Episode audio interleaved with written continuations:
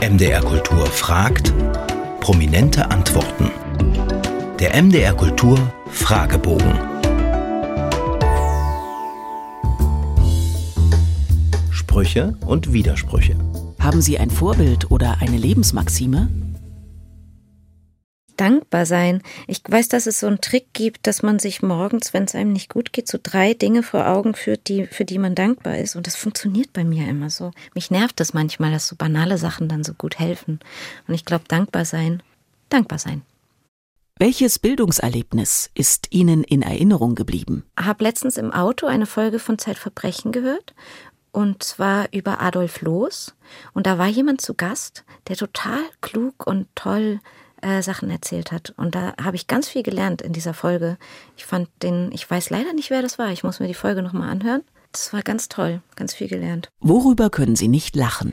Ich denke immer, dass ich über bestimmte Witze nicht lachen kann. Und dann erzählt mir Sabine Tambrea einen Witz und ich hau mich weg.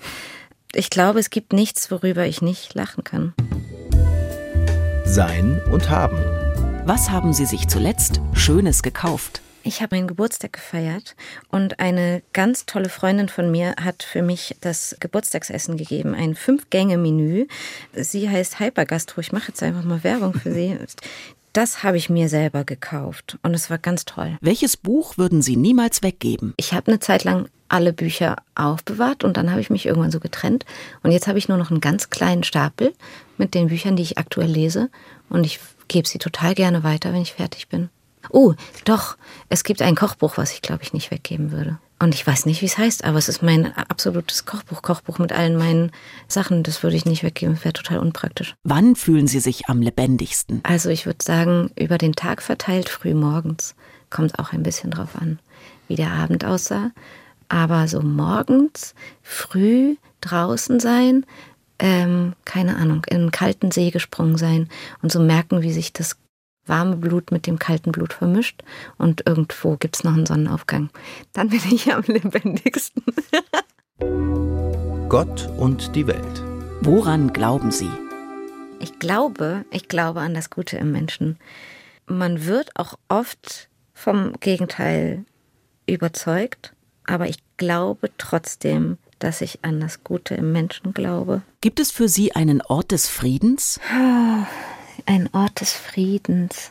Ich habe mit meinen Brüdern Yad Vashem besucht. Das war schon ein sehr friedlicher Ort, weil meine Familie mütterlicherseits da einen Baum hat. Und den haben wir besucht. Was meinen Sie, war Ihre letzte gute Tat? Ich wurde letztens beklaut von drei Jungs. Die haben so getan, als würden sie mir helfen, meine Katze zu finden, die mir ausgebüxt ist. Und dann haben die mir meine Tasche geklaut. Und da war ein bisschen Bargeld drin und, und mein Tabak. Und ich weiß nicht, ob das eine gute Tat war, aber ich habe dann einfach irgendwie gedacht, ich gönne es ihnen jetzt. Wenn, wenn sie denken, dass sie das moralisch vertreten können, dass die mich jetzt gerade beklauen, obwohl ich verzweifelt bin, dann bitte. Vielleicht ist das ein bisschen eine gute Tat gewesen. Freud und Leid. Wovon haben Sie zuletzt geträumt? Ich träume immer total absurd. Und heute Nacht habe ich geträumt, dass ich die Choreografie von einer Frau zu Ende tanzen sollte, deren Mann an dem Tag gestorben ist. Und ich hatte ein Riesenmesser dabei und ich wusste nicht warum. Und ich habe es immer versucht, vor ihr zu verstecken. Ich musste in den vierten Stock, um jemanden zu treffen. Und auf dem Weg zu diesem vierten Stock bin ich irgendwie immer wieder im, in, der, in der gleichen Etage gelandet. So, so solche Sachen träume ich. Welche Musik berührt Sie am tiefsten? Ich habe ein Lied letztens gehört und der Film heißt, dass man ohne Hoffnung zu leben vermag, glaube ich. Und das Lied heißt Crossing the Bridge.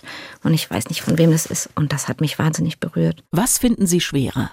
Anfangen oder aufhören? Aufhören, definitiv. Ich kann sehr gut Nein sagen, aber ich kann nicht mehr Stopp sagen. Wenn ich einmal angefangen habe, höre ich auch nicht mehr auf. Also aufhören auf jeden Fall sehr viel schwieriger.